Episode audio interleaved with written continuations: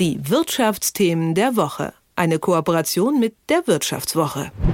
BioNTech hat's gemacht, Moderna auch. Die beiden Biotech-Firmen haben Corona-Impfstoffe auf mRNA-Basis entwickelt. Nach nur wenigen Monaten konnten so die ersten Menschen gegen das damals noch neue Coronavirus geimpft werden.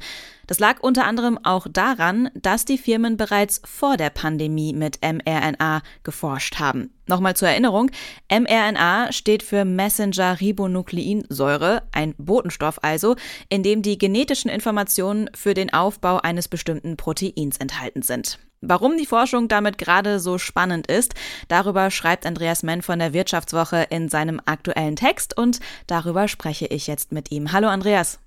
Ja, hallo. Warum ist mRNA denn gerade offenbar so ein großes Ding in der Pharmaindustrie?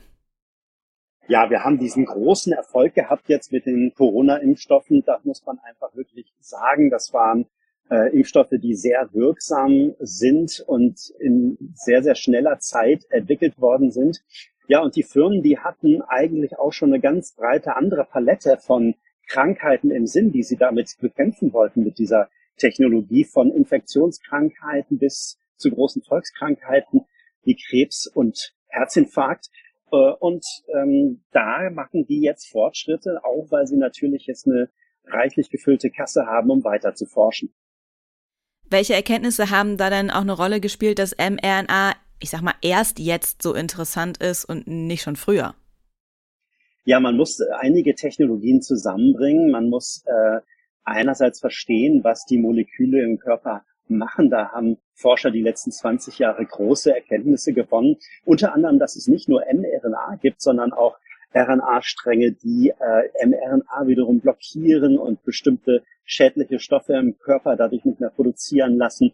Oder ganz viele andere kleine Formen von diesen Nukleinsäuren, von denen man lange dachte, die wären einfach nur Abfall im Körper. Und jetzt stellt man fest, die haben eine sehr, sehr wichtige regulative Rolle bei sehr vielen Prozessen, auch krankmachenden Prozessen. Und da will man jetzt eingreifen und möchte an der Stelle mit komplementären RNA-Strängen, die man äh, am Computer designen kann heutzutage und in Massen produzieren, dann im Körper an ganz gezielten Stellen äh, intervenieren.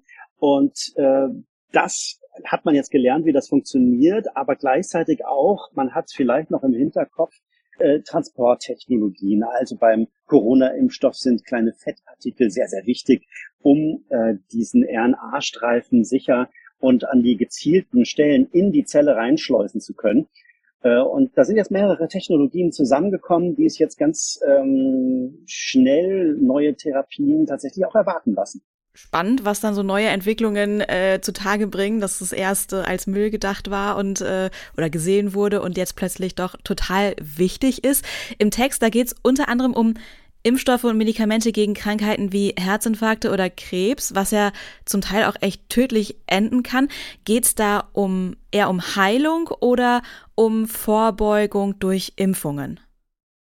Ja, beides. Also das eine ist, dass man zum Beispiel äh, schlechte Entwicklungen im Körper verhindern möchte oder eindämmen möchte. Viele Menschen haben einen hohen äh, Cholesterinspiegel beispielsweise.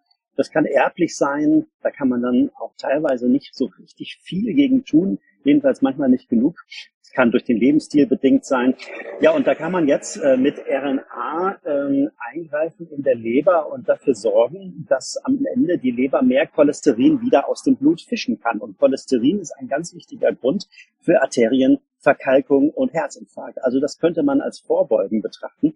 Aber auch wenn schon ein Herzinfarkt passiert ist, dann kann ganz schön viel schiefgehen im Herzen und man kann eine chronische Herzschwäche entwickeln und dann ist das so ein fataler Prozess, der sich immer weiter verschlechtert. Und heute weiß man leider gar nicht, wie man das heilen kann. Man muss leider sagen, dass viele Patienten äh, nach einigen Jahren sterben und ähm, Jetzt gibt's aber den Ansatz, dass man denkt, äh, diese kleinen RNA-Schnipsel, die bisher äh, man für Abfall hielt, die spielen eine große Rolle bei diesen Verschlechterungen des Herzens. Und äh, die möchte man jetzt stilllegen und hat da auch schon in Versuchen und ersten Studien an Menschen gute Ergebnisse erzielt. Also möglicherweise wäre das ein Ansatz, solche Dinge in den Griff zu bekommen. Man denke da auch noch an einige weitere Krankheiten äh, von äh, HIV-Infektionen bis hin zu äh, Alzheimer, auch wenn das natürlich alles noch ein bisschen weg ist, weil man da jetzt nicht so genau weiß, was die Ursachen dahinter eigentlich sind. Aber es gibt sehr, sehr breite Forschungsansätze, äh, die weltweit verfolgt werden. Die Entwicklung der mRNA-Corona-Impfstoffe, die ging im Vergleich zur klassischen Impfstoffentwicklung sehr, sehr schnell. Das hat ungefähr ein Jahr gedauert. Dann konnten die ersten Menschen geimpft werden. Bei anderen Impfstoffen hat das vorher wesentlich länger gedauert. Wird das jetzt bei anderen Medikamenten und Impfungen auf RNA-Basis auch so schnell gehen oder spricht man da eher noch von mehreren Jahren oder Jahrzehnten? Also es kann vielleicht schneller gehen als bei anderen Therapien, weil man jetzt diese Technologie hat und man sie benutzen kann, um dann eben andere Arten von RNA-Streifen, nenne ich sie jetzt mal, in den Körper zu schleusen. Da kann man im Prinzip auf vieles bauen, was man jetzt schon entwickelt hat. Andererseits ist dann natürlich eine Infektionskrankheit etwas anders, ein Virus zu bekämpfen, etwas anders als zum Beispiel Krebszellen, die äh, ständig mutieren, ähm, die man auch im Körper etwas anders erreichen muss, gezielter äh, dorthin transportieren muss, den Wirkstoff. Und da ist es schon noch so, dass man jetzt ein paar Jahre noch Entwicklung braucht. Aber einige dieser Stoffe sind schon in weiter äh, gedienten Studien. Da ähm, redet man jetzt vielleicht von fünf Jahren oder schneller, ähm, dass da die ersten Krebstherapien beispielsweise gegen Hauptkrebs ähm, auf den Markt kommen können und die haben in den Studien schon sehr gute Ergebnisse erzielt. Dein abschließender, äh, dein abschließendes Fazit, wie optimistisch sind die Firmen, dass RNA die aktuellen Versprechungen, die sie geben und Hoffnungen, die sie wecken, auch wirklich erfüllen kann?